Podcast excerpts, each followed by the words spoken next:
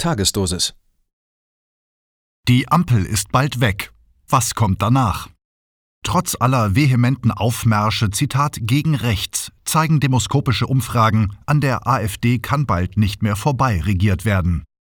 Ein Kommentar von Hermann Plopper. Na, das ist ja was. Da hämmern alle Mainstream-Medien gegen die sogenannte rechte Gefahr. Ansichten von AfD, Querdenkern, Verschwörungstheoretikern, Reichsbürgern und ähnlichem gehören ab sofort in die Schmuddelecke. Gesellschaftliche Ächtung. Aufschäumende Empörung der Anständigen. Wer kann es sich denn noch leisten, mit solchen Leuten zusammen gesehen zu werden? Sicher spekulierten die Werbefachleute, die die Kampagnen Zitat gegen rechts Zitat Ende fahren, auf den Effekt der von der Demoskopin Elisabeth Noel Neumann sogenannten Schweigespirale. Wenn man unter Leuten ist, zum Beispiel in der Frühstückspause auf Arbeit, und alle schimpfen auf Putin und die Russen, dann traut sich der anwesende sogenannte Putin-Versteher gar nicht mehr, seine Meinung noch zum Besten zu geben. Denn das würde ihn komplett isolieren und er müsste mit Sanktionen bis hin zum Verlust des Arbeitsplatzes rechnen. Auf diese Weise entsteht der falsche Eindruck, es gäbe nur Putin-Hasser. So wird unterbunden, dass die Positionen der sogenannten Putin-Versteher in der Öffentlichkeit überhaupt zur Kenntnis genommen werden. Die Schweigespirale funktioniert effizienter und geräuschloser als offene Zensur. Putin und Russland sind weit weg, aber die Probleme hierzulande vor der eigenen Haustür sind unausweichlich. Und der Tatbestand, dass die Fassadendemokratie der Altparteien uns gerade in den Abgrund führt, lässt sich mit der schönsten Schweigespirale nicht mehr wegdrücken. Das hat zur Folge, dass die ziemlich abstrakte Kampagne gegen rechts nicht wirklich verfängt. Eigentlich gibt es keine bessere Werbung für die AfD, als sie kollektiv zu verteufeln. Alle Leute, die von der verordneten Verwahrlosung der Altparteien den Kanal voll haben, werden geradezu in die Arme der AfD und anderer Protestparteien geprügelt. Und so kommt es, dass der exorbitante Kraftaufwand der Altparteien gegen rechts der AfD gerade einmal einen kurzfristigen Verlust von 1,5 Prozentpunkten in der Wählergunst eingebracht hat. Ein politischer Knockout sieht anders aus. Schauen wir uns die aktuellen Zahlen der Demoskopen einmal an. Die Ampelkoalition kommt jetzt nach all diesen imposanten Muskelspielen gegen rechts gerade einmal auf mickrige 35 Prozent. Davon entfallen auf die SPD 15 Prozent, auf Bündnis 90 die Grünen 14 Prozent und auf die FDP 6 Prozent. Die Opposition ist klar in der Mehrheit. CDU, CSU liegen bei 32 Prozent, AfD bei 18 Prozent. Bündnis Sarah Wagenknecht startet durch bei 7% und die aschfarbenen Reste der sogenannten Linkspartei schrumpfen zusammen auf komatöse 3%. Und diese Stimmenverteilung ist jetzt im Großen und Ganzen schon seit Monaten stabil. Auf uns warten nunmehr eine ganze Reihe von Kommunalwahlen. Die werden mit Sicherheit für die Protestparteien und die Freien Wähler ein triumphaler Durchmarsch. Das wird aber die Ampel noch ganz gut aussitzen. Doch im kommenden September wird in drei ostdeutschen Bundesländern gewählt. Und das wird richtig wehtun. In Brandenburg, Sachsen und Thüringen werden einige Ampelparteien ganz einfach aus den Parlamenten verschwinden. Dafür wird die AfD in diesen Ländern Ergebnisse zwischen 30 und 35 Prozent einfahren. Das heißt, ab Oktober kann nicht mehr an der AfD vorbeiregiert werden. Die AfD muss eingebunden werden in die politische Verantwortung. Und dann stellt sich die Frage, ob die Ampel bei einem derart deftigen Misstrauensvotum überhaupt weiter regieren kann. Oder ob dann Neuwahlen auch auf Bundesebene fällig werden. Und dann stellt sich unweigerlich die bange Frage, was kommt nach der Ampel? Noch ein letztes Mal werden dann die Schießbudenfiguren für die Entladung des Volkszorns ausgetauscht. Vielleicht gelingt es dieser abgetakelten Fassadendemokratie, den politischen Konkurs noch um ein paar Jahre mit neuen Gesichtern zu verschleppen. Aber dieses System hat fertig. Das Preis-Leistungs-Verhältnis stimmt schon lange nicht mehr. Statt Vermögensbildung und Selbsthilfe-Bauherrenmodell gibt es nur immer mehr Obdachlose und Arbeiter, die trotz härtestem Einsatz aus der Armut nicht mehr herauskommen. Kriege und Entbehrungen, Angst als einzigen Bindemittel der Gesellschaft. Wie gesagt, vielleicht gelingt es noch einmal mit neuen Gesichtern, neuen Werbephrasen und Versprechungen den Kollaps zu verlangsamen. Wer nichts wird, wird Wirt oder geht in die Politik. Das haben mir meine Eltern schon immer gesagt. Jawohl. Jetzt schlägt die Stunde der politischen Abenteurer, der Edelstein- und Edelmetallhändler, der Prediger des totalen Marktes. der glatzköpfigen Ex-Boxer aus der Sicherheitsbranche, der halbseidenen Herrschaften aus den Geheimdiensten. Sie erzählen uns was von Sitte und Anstand, von der guten alten Zeit, als die CDU noch klare Kante zeigte. Da bietet sich gerade die frisch gegründete Werteunion an. Der ehemalige Geheimdienstchef Hans-Georg Maaßen ist der König der Werteunion. Und kaum hat er sich mehr oder minder selbst intronisiert, laufen ihm auch schon seine beiden Hofbarden Max Otte und Markus Krall schreiend davon. Otte und Krall sollten eigentlich die Chefideologen von Maaßens Nostalgie-CDU werden. Doch Krall gab bekannt, dass ihm die Werteunion nicht marktradikal genug sei. Nun hat Krall sowieso sehr eigene Vorstellungen von Demokratie. In einer AfD-Veranstaltung sagte er vor einigen Jahren, dass Leute, die Sozialhilfe oder Arbeitslosengeld beziehen, vom Wahlrecht ausgeschlossen werden sollen. Denn der Staat würde mit seinen Transferzahlungen die Empfänger selbiger Wohltaten quasi bestechen. Das sei eine Art von, Zitat, Korruption, Zitat Ende. Man müsse sich entscheiden zwischen Wahlrecht oder Sozialhilfe oder wie er sich sozial sensibel ausdrückt, Zitat, Linsengericht oder wählen. Zitat Ende. Und Maaßen ist eine Art von Sphinxgestalt. Niemand blickt so richtig durch, was der ehemalige Präsident des Verfassungsschutzes Hans-Georg Maaßen eigentlich so im Schilde führt. Ist das Glas halb voll oder nicht vielmehr halb leer? Die AfD-Sympathisanten sind sauer auf Maaßen, weil er versuchen würde, potenzielle AfD-Wähler abzusaugen. Und die CDU-Mitglieder mutmaßen, der Ex-Verfassungsschutzchef wollte sie unter Druck setzen, endlich mit der AfD zu koalieren. Denn wenn es der Werteunion gelingen würde, CDU-CSU bei den nächsten Wahlen in schmerzhafter Dimension Stimmen abzujagen, könnte die CDU-CSU-Basis gezwungen sein, die sogenannte Brandmauer zur AfD einzureißen. Doch ist eher zu vermuten, dass die Werteunion bald wieder von der Bildfläche verschwindet. Denn anstelle eines klaren Parteiprogramms wartet auf den interessierten Leser nur die Laubsägearbeit unverbindlicher Floskeln. Oder vielleicht Sarah Wagenknecht. Könnte vielleicht das Bündnis Sarah Wagenknecht, BSW, das Ruder noch einmal herumreißen? Die Vorschusslorbeeren sind wieder wie schon einmal bei dem vorherigen Wagenknecht-Projekt Aufstehen massenhaft vor ihrer Tür abgeladen worden. Aufstehen war trotz riesigen Publikumsinteresses kläglich gescheitert, weil es zwischen dem Berliner Gravitationszentrum von Aufstehen und den Aktivisten vor Ort keinerlei Kommunikation gegeben hat. Auch im Cockpit vom Bündnis Sarah Wagenknecht hält man sich jetzt erst einmal bedeckt. Nur einige hundert Mitglieder sind bis jetzt aufgenommen worden. Das ist sicher gut nachvollziehbar. Zu viele Parteiversuche sind schon gescheitert, weil sie von Karrieristen, Maulwürfen der politischen Gegner oder Spinnern geflutet wurden. Doch das Bündnis Sarah Wagenknecht hat zudem ein massives strukturelles Problem. Wie der Name schon verrät, dreht sich hier alles konzentrisch um die beliebte Sarah. Nur solange Frau Wagenknecht in den Mainstream-Talkshows zur besten Sendezeit präsent ist, wird sie ihre Strahlkraft behalten. Also muss sie sehen, dass sie sich im Rahmen des erlaubten Diskurses bewegt.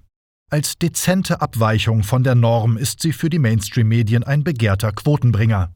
Aber wehe, wenn sie mal richtig ausholen würde. Dann würde Frau Maischberger die Sarah nicht mehr einladen. Und die große Masse der Medienkonsumenten würde Frau Wagenknecht schnell vergessen und auch ihre Zitat Wagenknechte, Zitat Ende, wie die ehemaligen Kollegen von der sogenannten Linkspartei lästern, könnten dann nach Hause gehen. Deshalb bleibt Putins Regierung für Frau Wagenknecht ein Zitat Regime, Zitat Ende. Obwohl an der formalen Korrektheit der Wahlen in der russischen Fassadendemokratie kein Zweifel besteht. Nawalny sei unter menschenunwürdigen Bedingungen im Straflager durch die Grausamkeit des russischen sogenannten Regimes zu Tode gekommen. Die westlichen Fassadendemokratien lassen mit ihrem Guantanamo, Abu Ghraib, den zweieinhalb Millionen Häftlingen allein in den USA, das russische sogenannte Regime kümmerlich erscheinen. Ja, und Russland habe die wehrlose Ukraine anlasslos überfallen. Dabei hat Frau Wagenknecht doch auch Frau Krone-Schmalz in ihrem Wirkungskreis. Die könnte die BSW-Chefin doch gerne mal unterrichten über die überaus blutige Vorgeschichte, die dann zum militärischen Eingreifen Russlands im Ostteil der Ukraine zwangsläufig geführt hat. Im Parteiprogramm der BSW wird das Wort USA peinlich vermieden, wenn von über einer Million Todesopfer durch die westliche Wertegemeinschaft geschrieben wird. Es bleibt leider alles im Diskursraum der Mainstream-Medien. Sollte die BSW tatsächlich einmal in Regierungsverantwortung gelangen, so würde ein solch halbgarer Ansatz bestenfalls zu einem Einfrieren der kriegerischen Konflikte führen, aber nicht zu deren ultimativer Lösung. Klar, der Fall wird nie eintreten, dass die sogenannten Wagenknechte in die Lage kommen, die Richtlinien der Politik zu bestimmen. Die Richtlinien der Politik in Deutschland bestimmt letztendlich immer Washington. Bleibt also nur die vor demoskopischer Muskelkraft strotzende AfD? Etwas Besseres als der sogenannte Salman Rushdie-Effekt konnte der AfD nun wirklich nicht passieren. Sie erinnern sich? Vor etlichen Jahrzehnten hatte der Schriftsteller Salman Rushdie ein Buch mit dem Titel Die satanischen Verse veröffentlicht. Die muslimischen Autoritäten beschossen ihn mit ihrem Bannstrahl. Jeder Muslim sei aufgefordert, Rushdie zu erledigen. Es wurde das Unmögliche verlangt.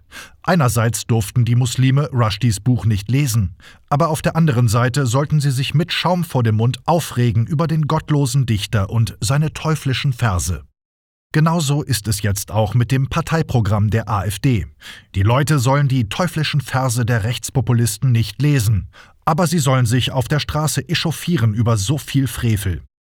Eigentlich sollte es doch in einer Demokratie selbstverständlich sein, dass man sich über die Angebote auf dem Wahlmarkt angemessen informiert, bevor man eine bestimmte Politik kauft. Andererseits wollen auch die AfD-Fans das Parteiprogramm nicht lesen. Es genügt ihnen, dass die AfD die verhassten Ampelleuchten ein bisschen ärgert. Darum sehen wir uns jetzt mal das Programm der AfD an. Was meint die AfD zum Krieg, zur europäischen Eigenständigkeit, zu Russland, zur Geopolitik? Nun, da gibt es Sätze, die kann ich sofort unterschreiben. Da steht zum Beispiel, Zitat, die AfD fordert eine strikte Einhaltung des Nichteinmischungsgrundsatzes in innere Angelegenheiten von Staaten, auch durch nichtstaatliche Akteure. Zitat Ende. Sehr schön. Aber dann stutze ich schon. Jetzt heißt es, Zitat, die Mitgliedschaft der Türkei in der NATO ist zu beenden und alle direkt und indirekt an die Türkei im Rahmen internationaler, multilateraler und bilateraler Abkommen gewährten Geldleistungen sind umgehend zu stoppen. Zitat Ende. Warum sollen wir denn die Türkei aus der NATO werfen? Und liegt das denn überhaupt in unserer Hand? Ich denke, das bestimmen andere nach dem Motto For Americans Only. Irgendwie hat die AfD in ganz besonderer Weise etwas gegen die Türkei. Man muss die Türkei oder ihren unberechenbaren Staatschef Erdogan nicht mögen. Aber die Türkei ist mittlerweile zu einem wichtigen Schwellenstaat aufgestiegen. Die Türkei ist für uns ein Dreh- und Angelpunkt zu den Zukunftsmärkten Eurasiens. Was haben wir davon, uns von Eurasien zu isolieren? Sanktionen wie gegen Russland, nun aber gegen Türken? Was soll denn hier verbärbockt werden? Ein weiterer Satz klingt erstmal sehr gut. Zitat eine Entspannung im Verhältnis zu Russland ist für die AfD Voraussetzung für einen dauerhaften Frieden in Europa. Es liegt im deutschen Interesse, Russland in eine sicherheitspolitische Gesamtstruktur einzubinden, ohne eigene Interessen und die unserer Bündnispartner außer Acht zu lassen. Zitat Ende. Schön, wenn man Entspannung mit Russland will. Aber was ist hier der Preis? Das mit der Entspannung geht eben nur, wenn Russland in eine sogenannte sicherheitspolitische Gesamtstruktur eingebunden wird, die die USA das sind doch unsere sogenannten Bündnispartner nicht verärgert. Nun ja, wir wissen seit dem Tucker Carlson-Interview mit Putin, dass Putin selber liebend gerne in das westliche Bündnis eingetreten wäre. Er leidet noch heute darunter, vom Westen ausgestoßen zu sein. Aber das ist ja nun einmal vorbei. Putins Russland beteiligt sich an einem Gegenentwurf zum Wertewesten mit dem Bündnis BRICS. Also, was sollen die Träume von einer Westeinbindung Russlands? Unklarheiten werden schnell beseitigt, wenn es im Programm der AfD heißt, Zitat, die USA bleiben für uns der wichtigste Bündnispartner. Zitat Ende. Aha, das sehe ich und mit Sicherheit ein wesentlicher Teil der Bevölkerung aber ganz anders. Mit so einem rabiaten sogenannten Partner, der mit der Sprengung von Nord Stream die Halsschlagader der deutschen Wirtschaft getroffen hat, um dann sofort deutsche Premiumunternehmen in die USA abzuwerben, möchte ich definitiv nichts zu tun haben. Aber es kommt noch heftiger mit dem Satz, Zitat, die deutschen Streitkräfte sind so zu reformieren, dass deren Einsatzbereitschaft auch bei Einsätzen mit höchster Intensität gewährleistet ist. Dazu sind umfangreiche strukturelle, personelle und materielle Veränderungen unabdingbar. Zitat Ende. Und damit einhergehend auch mehr Geld für diese ambitionierten sogenannten Veränderungen nehme ich mal an. Einsätze mit höchster Intensität kann ich nur mit Krieg übersetzen. Das ist ja absolut kompatibel mit den Forderungen des CDU-Rüstungslobbyisten Roderich Kiesewetter. Wo ist da noch der Unterschied? Schließlich kann man dann noch darüber diskutieren, ob die Forderung der AfD nach der Wiedereinführung der Wehrpflicht Sinn macht. In den Zeiten der Wehrpflicht hatte die Bundeswehr bis zu einer halben Million Rekruten in den Kasernen. Im Zusammenhang mit der aktuellen explosiven weltpolitischen Lage würden so viele Rekruten im Dienst die Mobilmachung zum totalen Krieg wesentlich erleichtern. Andererseits stellt sich die Frage, ob ein moderner Krieg mit künstlicher Intelligenz überhaupt noch so viele Soldaten benötigt. Wenn wirklich das Ziel erreicht werden soll, ein Militär ausschließlich für die Landesverteidigung aufzubauen, dann würde ich vorschlagen, die Bundeswehr zu einer Miliz nach österreichischem oder schweizerischem Vorbild umzubauen. Damit wäre dann der Missbrauch der Bundeswehr für Angriffskriege schon im Ansatz unterbunden. Doch davon liest man im Programm der AfD rein gar nichts. Der Grund liegt darin, dass es innerhalb der AfD sehr unterschiedliche Strömungen gibt. Gegründet wurde die AfD dereinst von marktradikalen Ideologen, doch die sind längst an den Rand gedrängt von extrem konservativen Kräften. Und es gibt in der AfD nebeneinander Russlandfreunde neben beinharten Transatlantikern. Wer wird sich da wohl durchsetzen, wenn die AfD auf Bundesebene eine Koalition mit CDU, CSU und dem notorischen Mehrheitsbeschaffer FDP eingehen sollte? Vermutlich die Fraktion mit den besseren Beziehungen zu Washington. Wir kämen also vom Regen in die Traufe. Was also tun wir?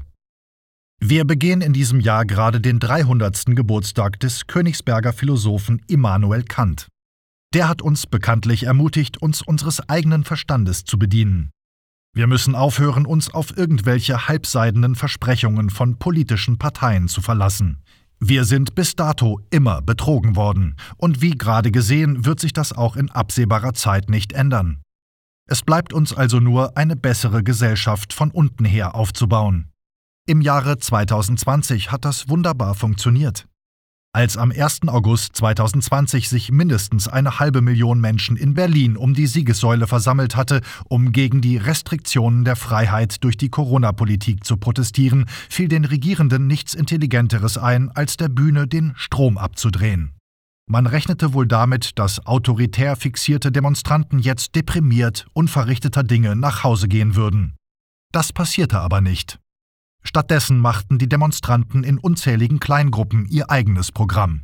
Jawohl, es geht auch ohne, dass uns immer irgendwelche Meisterdenker sagen, wo es langgehen soll. Diesen Ansatz müssen wir energisch weiterverfolgen. Bildet viele kleine autonome Gruppen, um friedlich an einer neuen Gesellschaft zu arbeiten. Das ist in Bismarcks Kaiserreich einer Koalition aus Arbeiterbewegung, Bildungsbürgertum und christlicher Soziallehre schon einmal gelungen. Das können wir heute noch genauso durchsetzen. Wir müssen nur endlich an uns selbst und an unsere Macht glauben. Danke, dass Sie Apolut eingeschaltet haben. Wir sind ein unabhängiges Presseportal. Uns geht es um Meinungsvielfalt, Toleranz und einen möglichst breiten Debattenraum, denn nur so funktioniert Demokratie. Unsere Arbeit ist technisch aufwendig und kostet Geld. Da Sie immer wieder hier sind, unterstützen Sie Apolut am effektivsten mit einem Dauerauftrag. Mehr Infos auf apolut.net/unterstützen. Apolut ist keine Einbahnstraße. Lassen Sie uns in Kontakt bleiben. Abonnieren Sie den Apolut Newsletter, so verpassen Sie nichts. Registrieren Sie sich auf apolut.net/newsletter. Natürlich gibt es Apolut auch als App. Einfach auf apolut.net/app runterladen und mobil auf dem Laufenden bleiben. Apolut. Das denke ich auch.